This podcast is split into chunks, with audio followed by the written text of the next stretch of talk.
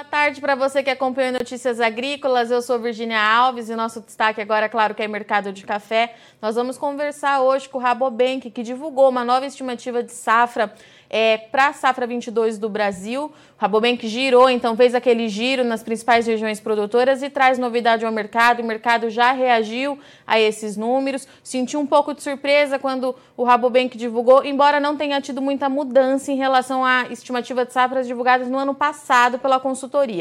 Mas para a gente entender o que, que isso significa na prática, convido aqui agora então Guilherme Moria, que fala com a gente direto de São Paulo. Seja bem-vindo, meu caro. Obrigado, Virgínia. Boa tarde a todos. Vamos lá então, 64,5 milhões de sacas para a safra 22 do Brasil. Guilherme, o mercado reagiu, fato é, o número chamou a atenção, mas a gente conversava aqui antes de entrar ao vivo, não teve muita alteração em relação àquele número divulgado em novembro, né? Qual é que foi a surpresa para o setor?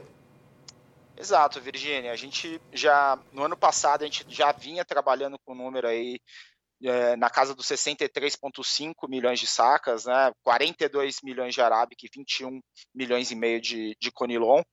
Uh, a gente já, já vinha aí uh, com, com, uma estimativa, vamos dizer assim, um pouco conservadora para o arábica, né, uh, dado as, as condições que a gente presenciou ao longo do, de 2021.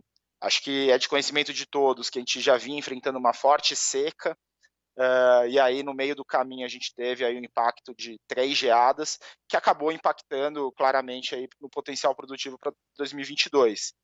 E, e, a gente não pode esquecer que em 2020, que foi o nosso último ano de alta, o Brasil colheu 53 milhões de sacas de café arábica. Né? Então, a gente poderia ter um 2022, se não fosse essas circunstâncias, um potencial produtivo muito grande. E com essas variáveis aí que ocorreram no, no, no, nos, nos principais polos produtores de, de café arábico, a gente teve que começou a trabalhar aí com um número é, conservador, já de cara aí perto de 23, 24% menor né, em relação ao último ciclo de alta de, de, produção. E aí, após essa, essa, essa rodada no campo, que a gente, essa viagem, esse crop tour que a gente realiza todo ano em fevereiro, a gente reviu um pouco mais para baixo, dado o, o elevado índice de podas, né? então com, com as geadas, com as secas, o produtor teve que ter uma resposta uh, nas plantas em relação a, a, a, todos esses fenômenos. A gente percebeu que a área improdutiva no Brasil, em especial sul de Minas e Cerrado, subiram bastante em relação à média, né? Então, aí mais ou menos 25% da, da, das áreas aí que a gente visitou nessas respectivas regiões estavam improdutivas, né, seja por causa de recepa, seja por causa de esqueletamento, mas as áreas que estavam em produção, né, a gente não pode esquecer que é um ano de alta produção do café e as chuvas que aconteceram aí em novembro, dezembro, janeiro e fevereiro, que elas foram muito benéficas, de certa forma compensaram um pouco aí o, o abortamento de, de, de, frutos que a gente te, observou aí no, no, começo aí da, da, da florada, no, no, começo do ciclo, Virginia.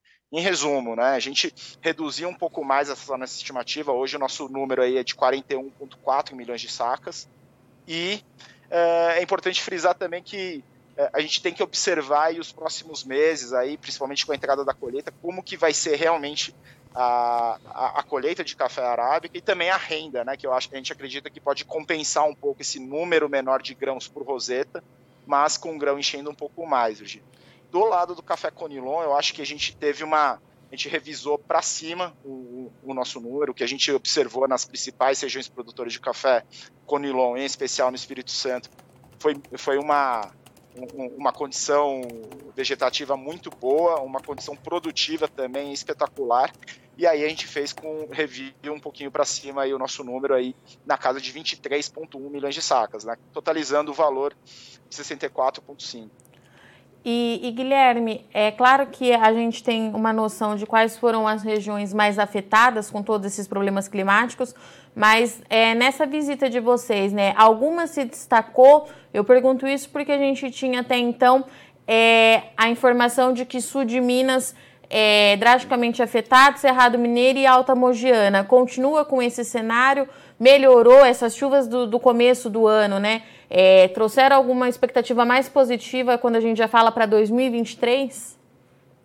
Então, Virginia, realmente quando a gente olha a, as lavouras, né, para esse ano de 2022, existe aí um, um, percentual de áreas improdutivas, né, é, bastante elevada comparado com a média do, do, do, do para as regiões. Eu acho que essas regiões que você já destacou, né, o Cerrado, o Sul de Minas e a Alta Mogiana, realmente foram as regiões mais impactadas, né? Primeiro por conta da, do clima seco, mas também por conta das geadas. Né? Se a gente for, por exemplo, olhar para a região da, da, da, Zona da Mata, né, ou Matas de Minas, a gente vai ver que realmente uh, a gente fala que as, as lavouras na região, lá em particular, elas estão em meia carga. Né? Então, o índice vegetativo em todas elas, né, por conta da chuva, ela está muito vigorosa, ela se recuperou bem, e aí a gente acredita aí que para um 2023 a gente tem um potencial aí semelhante ao desse ano, ou dependendo das condições, né, que, que, que dos próximos meses, até de, de aumentar um pouco a produção, Virginia.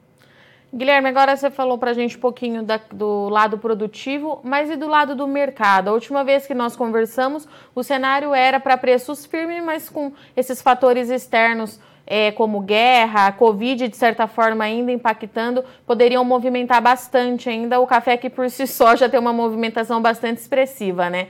Continua assim? Tem alguma novidade? Assim, Virginia, do lado da oferta, eu acho que a gente já discorreu muito bem. Eu acho que o mercado, como um todo, continua sabendo do, do, potencial. Nosso número não variou muito de acordo com a última, com a última expectativa que a gente estava trabalhando em novembro. E do, do, do, os outros fundamentos, eles permanecem. Então, a gente tem uma oferta ilimitada, não só do Brasil, mas também em outras regiões produtoras de café, como a Colômbia, que já vinha levantando essa hipótese aí de reduzir um pouco para esse atual ciclo. A gente tem os problemas logísticos que, embora tenham melhorado nos últimos meses, ainda precisam evoluir mais para melhorar esse fluxo, né? O café sair da origem para o destino, né? Para a região consumidora, isso ainda tem que evoluir um pouco mais, sim. E acho que o terceiro ponto, que foi uma novidade, né? Do, do último mês para cá, que é essa circunstância da, do conflito entre Rússia e Ucrânia.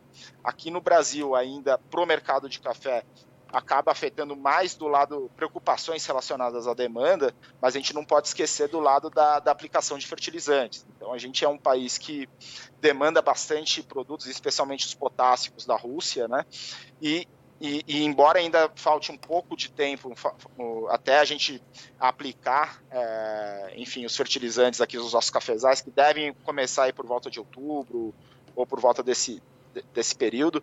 Nas outras regiões produtoras de café, como América Central, a própria África, é o momento que a gente espera bastante aí, é, é o momento para mais ou menos que, que eles esperam aplicar. E a gente está vendo os custos aí dos fertilizantes disparando e, e, existe uma preocupação com a oferta, né, a disponibilidade desses produtos. E não à toa a gente está vendo o mercado de café é, agora reagindo aí nesse, nesse último dia, né, Virginia? Então, acho que os fundamentos ainda continuam sólidos para que a gente tenha aí um, um primeiro semestre, ao menos, aí, com preços fortalecidos. Você tocou num ponto que eu queria falar com você, Guilherme, que é a questão da logística.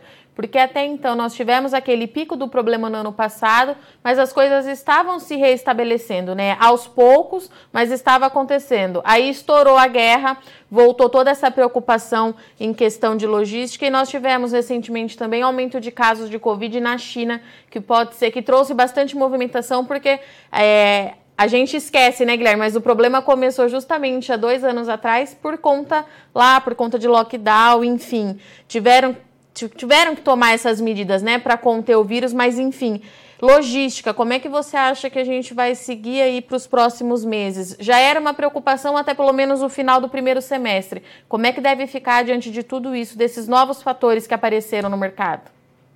Exato, Virginia. Realmente a logística é um ponto que a gente tem que não tem outro jeito, a gente tem que monitorar mês a mês. A gente viu que tanto janeiro como fevereiro foram meses que a gente viu uma recuperação do, do dessa situação logística, né? Ela viu melhorando, não à toa a gente observou que os custos dos fretes containerizados eles estavam cedendo um pouco porém ainda muito para evoluir.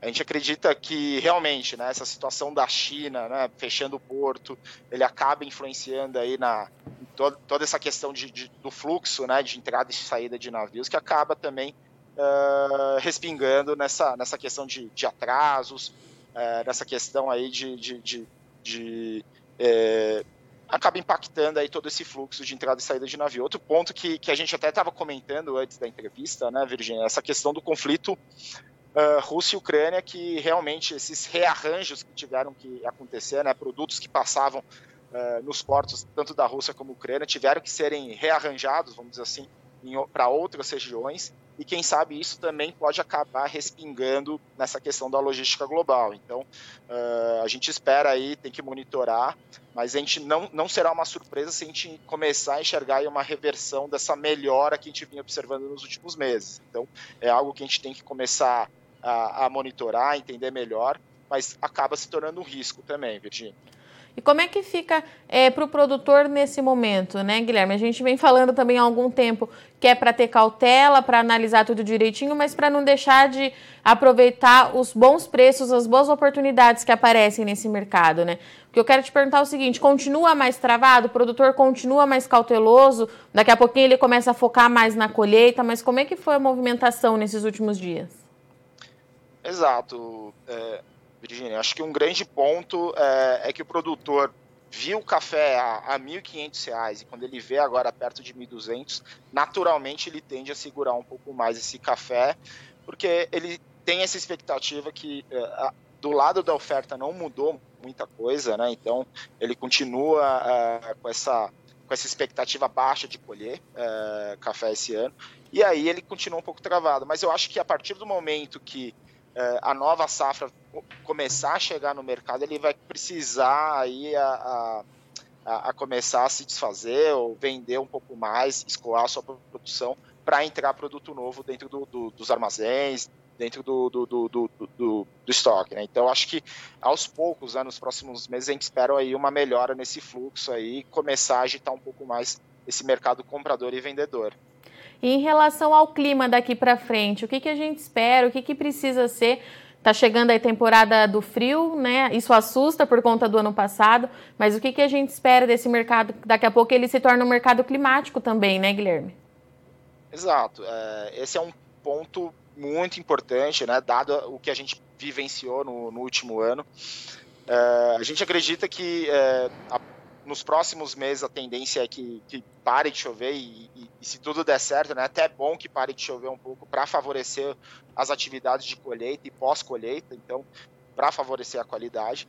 E aí julho é, é, vai ser um mês aí de muita expectativa, né? Será que a gente vai ter um outro evento climático que a gente teve ano passado?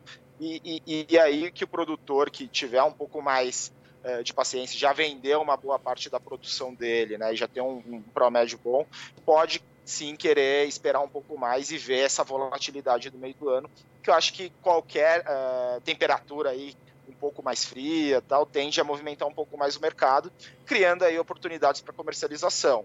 Porém, acho que um ponto importante, Virginia, é, é, é para o produtor entender o, o quanto que ele já comercializou para não perder essas boas oportunidades aí que, que vão surgindo aí ao longo do, do, do, dos meses, né? Então, ele ter ciência que ele, o preço do café está é, num patamar aí razoável, não está no melhor momento, né? Que nem a gente já viu antes, mas ele não está ruim. Então, é, a partir do momento que o preço do café cria oportunidades, o produtor tem que estar muito atento, lógico, sempre prestando atenção no seu custo, mas para não perder determinadas oportunidades nessa, nessa volatilidade que o mercado do café proporciona.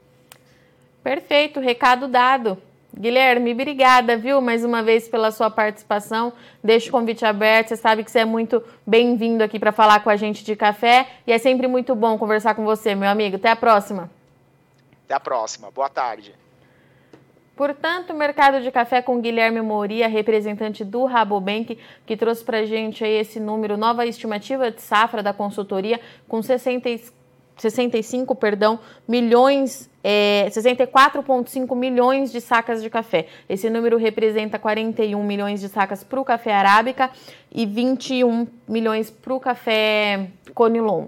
Então, o que, que o Guilherme trouxe para gente? Café arábica vai se consolidando com uma produção abaixo do que era esperado algum tempo atrás, mas as condições das lavouras elas são positivas para 2023, enquanto no Conilon a qualidade da lavoura, o que eles viram aí nesse giro pelo Brasil é, é, mais positivo e por isso que teve esse incremento na produção. Em relação ao mercado, o fundamento continua sólido, é, apesar dessas baixas que o produtor vem é, observando nas últimas semanas. Nessa quarta-feira, dia 30 de março, o mercado subiu um pouquinho, reagiu. É, mas o, o Guilherme explicou para gente que fundamento continua sólido, mas guerra, logística e Covid também deve continuar é, dando essa volatilidade aos preços de café. Mercado aqui, então, é, segue bastante movimentado, o produtor está tá mais cauteloso, mas o Guilherme é mais um analista de mercado que trouxe para a gente que o produtor precisa continuar participativo para aproveitar é, as boas oportunidades que devem surgir nos próximos dias. A gente sabe que daqui a pouco o produtor começa a focar na colheita, mas o mercado de café continua oferecendo boas oportunidades, o produtor precisa ficar atento a isso. Bom, eu agradeço muito sua audiência e companhia, mas não sai daí que a nossa programação continue, já já a gente está de volta. Participe das nossas mídias sociais no Facebook Notícias Agrícolas, no Instagram arroba Notícias Agrícolas e em nosso Twitter arroba Noteagri. E para assistir todos os vídeos, se inscreva no YouTube, na Twitch, no Notícias Agrícolas Oficial.